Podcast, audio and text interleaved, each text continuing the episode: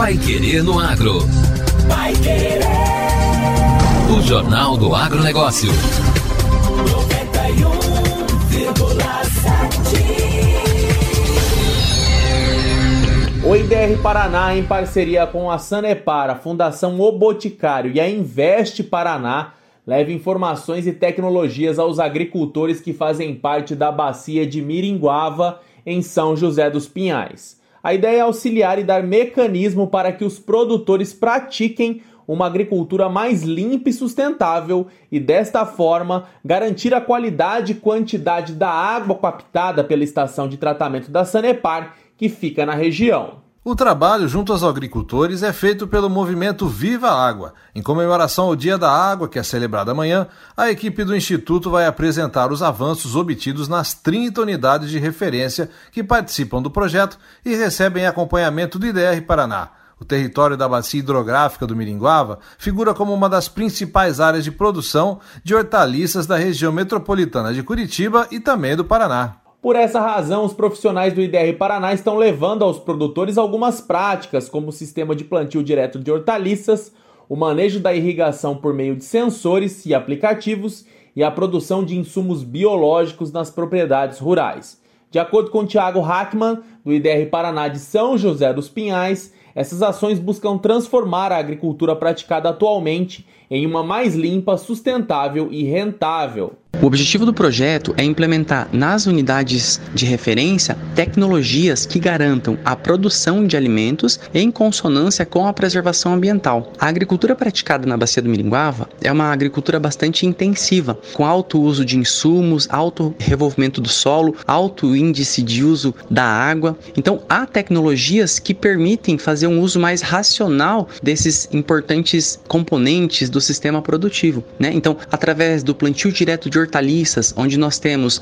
uma cobertura permanente do solo, evitando que o solo escorra para dentro dos rios, ou através de sistemas de manejo de irrigação que medem a umidade do solo e com isso determinam a exata quantidade de água a ser aplicada. O projeto de desenvolvimento econômico, social e ambiental na área de manancial busca promover a agricultura conservacionista e sustentável na localidade, promover mecanismos para melhorar a comercialização dos produtos locais e incentivar o turismo local. Atualmente, a bacia é responsável por fornecer água para 250 mil pessoas, mas com a barragem que está sendo construída, a Sanepar deve passar a abastecer mais de 600 mil pessoas.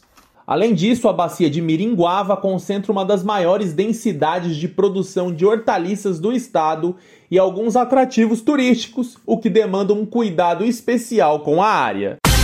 Agora, no Pai Querendo Agro. Destaques finais. Ajudados pelo clima, produtores de mandioca retomam colheita no Paraná. Os produtores de mandioca do Paraná finalmente têm condições climáticas favoráveis para retomar as colheitas.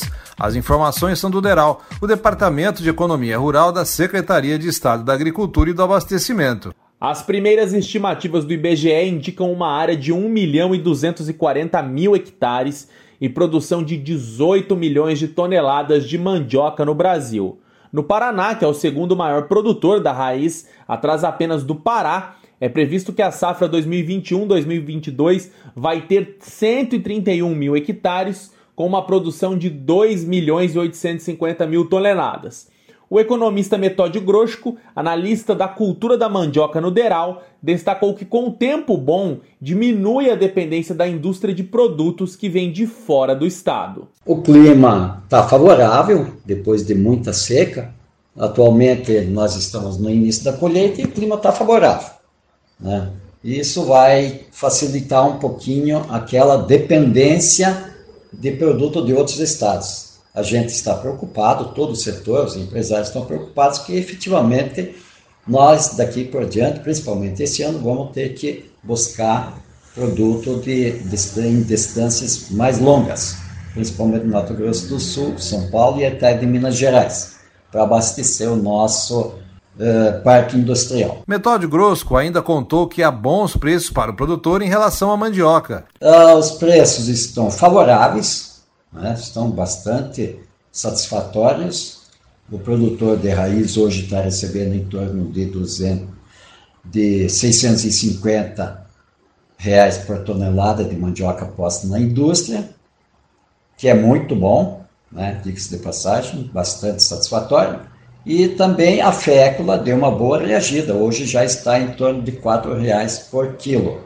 Todo, a farinha também está na base de R$ reais por saca de 50 quilos. Então, todos os segmentos, todos os segmentos da comercialização estão em ritmo altista. O documento do DERAL destaca também o avanço considerável na colheita da soja aqui do estado, que atingiu 68% da área plantada neste ciclo. Isso representa 10 pontos percentuais acima da mesma época na safra passada. O milho também foi favorecido pelas condições climáticas e o plantio atingiu 87% da área estimada para a segunda safra, a maior da história. Já a colheita da primeira safra alcançou 75%, com ritmo mais lento, exatamente por estar no final. E o Pai Querer no Agro desta segunda-feira fica por aqui. E para falar conosco e sugerir temas para reportagens, envie e-mail para o agro@paiquerer.com.br. Uma excelente semana para você e até amanhã. Você ouviu Pai Querer no Agro? Pai Querer. O Jornal do Agronegócio. Contato com o Pai Querer no Agro pelo WhatsApp 999941110 ou por e-mail agro@paiquerer.com.br